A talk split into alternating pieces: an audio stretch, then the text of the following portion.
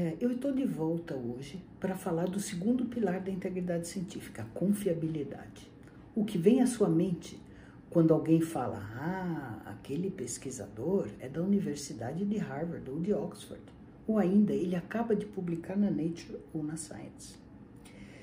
Pois é, integrar as escolas da Ivy League americana ou dos campos ingleses de Oxford ou Cambridge imediatamente faz a gente confiar naquele cientista e dar mais crédito ao conhecimento que ele produziu. E se ele publicou no New England Journal of Medicine, cujo impacto é o mais alto na área médica, então aí a gente confia sem ter nenhuma dúvida. É por isso que a má conduta é tão desastrosa. A perda de confiança é muito difícil de recuperar, seja na vida pessoal ou profissional, não é mesmo? Casos emblemáticos onde a má conduta foi verificada em um artigo e aquele pesquisador então teve todos os seus artigos revistos.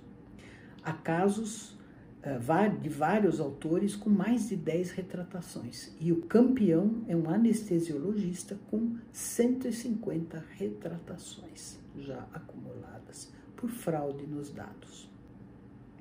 Há pesquisadores ou instituições de renome que tiveram que fazer acordos milionários para ressarcir os cofres da agência financiadora que deu dinheiro a esses fraudadores. Foi o caso de um professor de medicina de uma universidade de Vermont, que além de devolver o dinheiro, foi barrado de fazer pesquisa para o resto da vida. Esses são casos extremos e felizmente raros, mas há diversos os casos de menor repercussão que acabam afetando todos os envolvidos. Autores também podem acabar envolvidos em artigos retratados publicados até nas revistas de alto impacto, apesar de que houve uma avaliação detalhada pelos revisores e pelos próprios editores das revistas. O exemplo é o campeão de citações do momento, que é um artigo do New England Journal of Medicine retratado.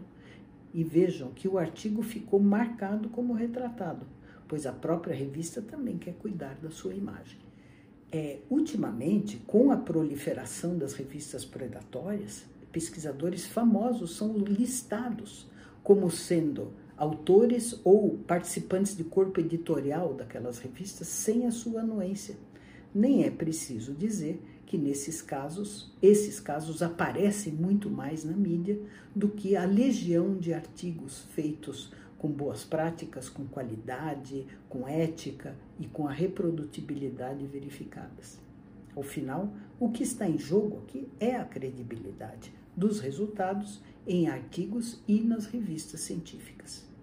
Por isso, é preciso tomar cuidado ao escolher a revista onde você vai publicar e, naturalmente, executar a sua pesquisa com todos os cuidados para evitar a suspeição no seu trabalho. Nós podemos ajudá-lo nisso, auditando a sua proposta de projeto ou do seu próprio projeto já em andamento, ou ainda revisando o artigo antes dele ser submetido. A sua instituição também ganha, pois, como vimos no caso das universidades da Ivy League, várias indo para quatro séculos de existência, a pesquisa de excelência feita pelos seus cientistas valoriza a marca e mantém intacta a confiança que a sociedade civil nela deposita. Por fim, na ausência de uma legislação ou de diretrizes claras, como acontece no Brasil, as instituições podem exercer um papel fundamental para coibir a má conduta e estimular a integridade científica dos seus pesquisadores e colaboradores. Até mais.